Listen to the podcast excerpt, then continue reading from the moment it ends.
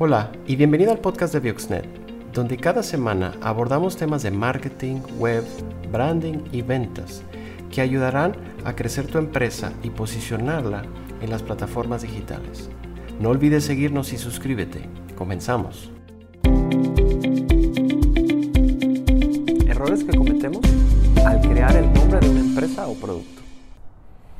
Hola, soy Jorge Gómez de Bioxnet y hoy te quiero hablar de cuatro errores que comete la gente cuando crea el nombre de una empresa o de un producto. Como entenderás, el nombre que tú designas para un producto o una empresa es sumamente importante. El nombre importa mucho. La pregunta es, ¿qué nombre le pones a tu producto? El nombre es uno de los pilares de la identidad de la marca.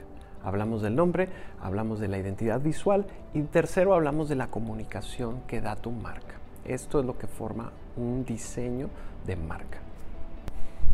¿Qué errores puedes cometer al momento de crear ese nombre de producto o de empresa? Vamos a verlo.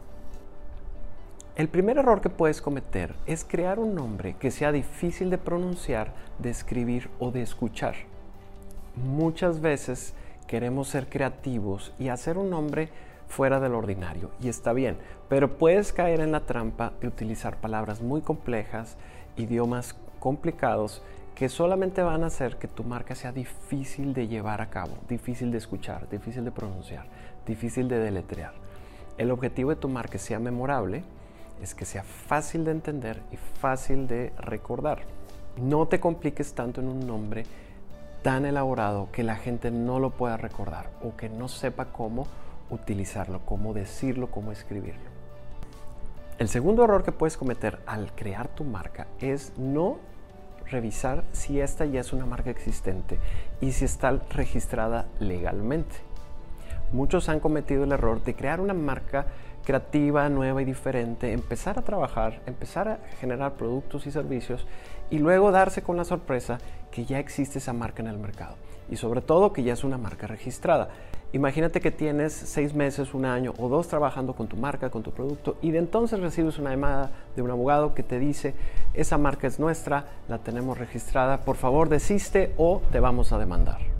Es por ello que cuando haces el nombre de tu compañía o de tu producto, debes de asesorarte con un estudio de factibilidad de marca que puedes registrar esa marca y que no tienes ya una marca previa, una marca registrada que te va a dar problemas. Número 3. No saber a qué te dedicas. Cuando haces un nombre muy complejo, muy abstracto o muy elaborado, nadie sabe a qué te dedicas, qué vendes o qué haces. Este es un error que puedes cometer y lo vemos en empresas grandes. Pero ese es el detalle. Las empresas grandes tienen mucho dinero, mucho presupuesto para crear un nombre completamente abstracto y dedicar mucho dinero para educar a la gente y decir, en este negocio vendemos tal producto. Te voy a dar un ejemplo completamente aleatorio. La marca se llama Guayaba y es un despacho fiscal. No tiene nada que ver, pero tienen el nombre de una fruta en un servicio fiscal, contable, computacional, etc. Cuando hay mucho presupuesto, tú puedes crear campañas de posicionamiento de marca donde vas a educar a tu cliente de decir, sabes que aquí en Guayaba vendemos equipos de cómputo o lo que sea.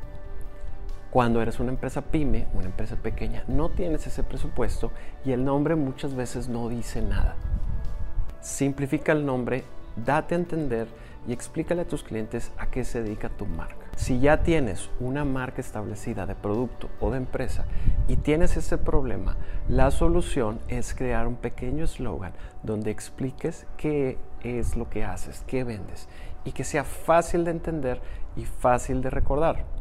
Recuerda que también los eslogans son enunciados que se pueden registrar delante del INPI, delante de la Autoridad de Registro de Marcas en México. También es buena idea que registres no solamente tu marca, sino también tu eslogan o tu aviso comercial. Y por último, un error que puedes cometer es no considerar quién es tu cliente ideal el nombre que estás creando, ¿para quién va dirigido? ¿Es para jóvenes? ¿Es para adultos? ¿Es para hombres? ¿Es para mujeres? ¿Cuál es el mercado al que estás atacando? Y el nombre que tú creas para este producto o para esta empresa tiene que ser idóneo, tiene que ser atractivo para tu cliente y para tu perfil de cliente ideal. Recuerda que este nombre que estás creando no es para ti, no es como que le estás poniendo un nombre a un hijo, es el nombre que estás poniendo a un producto o a una empresa que tiene que ser atractivo, que tiene que hacer clic en la mente de tu cliente ideal, de tu consumidor ideal.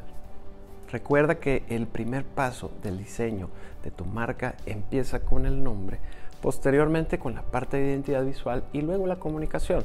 En Bioxnet podemos ayudarte en cualquiera de estos procesos y si tú estás listo, te invito a que le des like a nuestro canal y que te suscribas. Si estás listo para el siguiente paso, te voy a dejar aquí un video para que lo veas y continúes en tu proyecto de branding y diseño. Si te gustó este video, dale like, comparte y síguenos en nuestras redes. Si te gustó esta edición, suscríbete al podcast, ya sea en iTunes o Spotify, y no olvides calificarnos para que más gente nos pueda encontrar. Síguenos en todas nuestras redes sociales, estamos como Bioxnet.